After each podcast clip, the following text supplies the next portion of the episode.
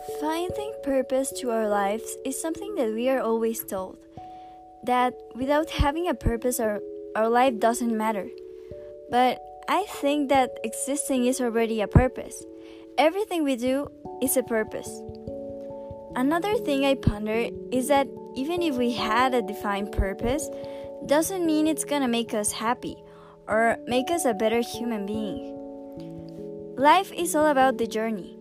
In the end, we are all going to die, so it's better to die without regrets. There are points in our life where we don't feel like we are important, we are because we aren't specifically good at something.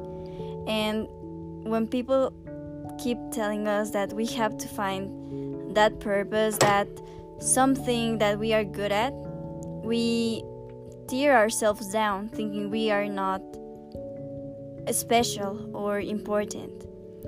But I think that you don't always have to feel happy. And it's okay. Self discovery is a long journey, but as long as we enjoy it, that is what matters. We need to start living for ourselves, not for anyone or anything.